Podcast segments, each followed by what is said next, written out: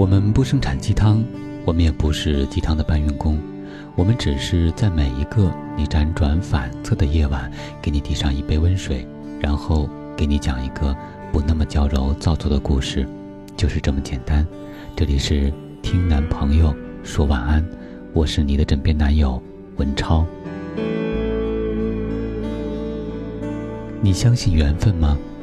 相信月老的花名册上，你的名字和另一个名字，早已因红线牵引，注定纠缠一生吗？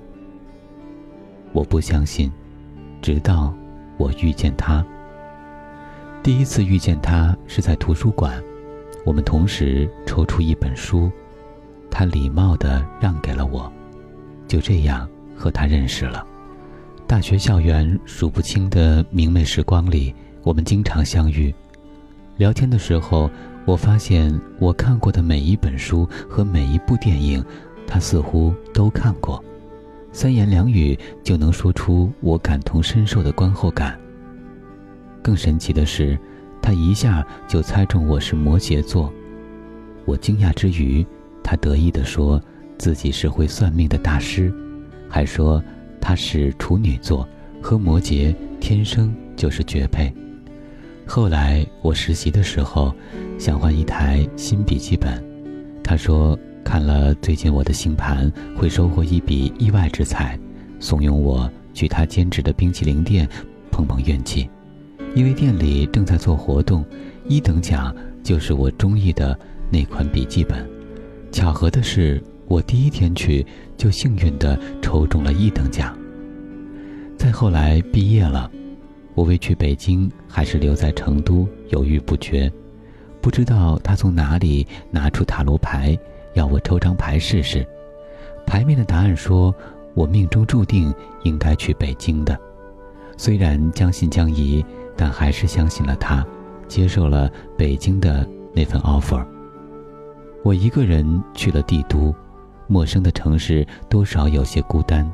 巧合的是，没过多久。他打电话说，他被我同园区的公司录取了，让我赶紧尽地主之谊陪他找房买日用品。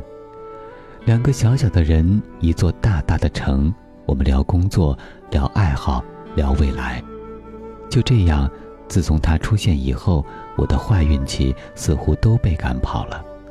渐渐，我觉得自己离不开他了。如他所言，摩羯座和处女座天生注定。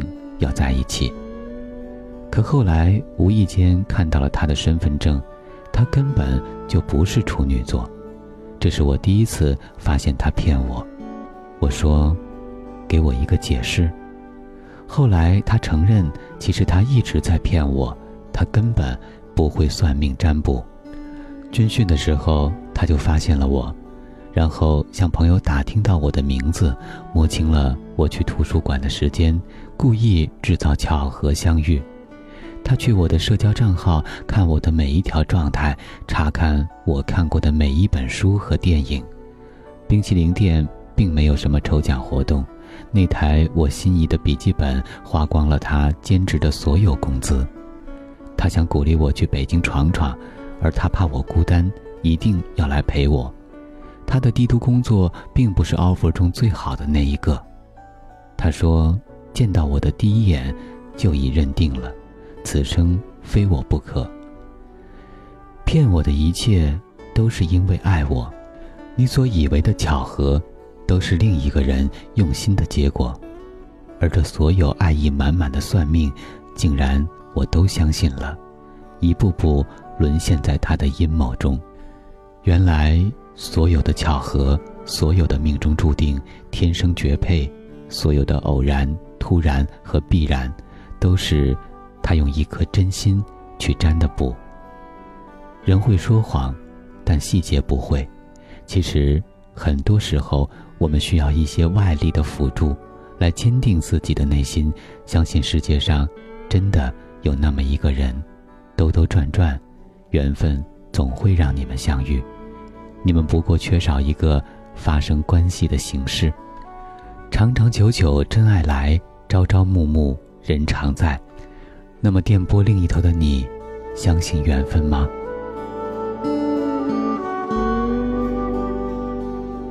我是今晚的主播文超。今天的晚安故事来自于微信公众号一个人我们在此月色浓妆伴你入眠。晚安宝贝。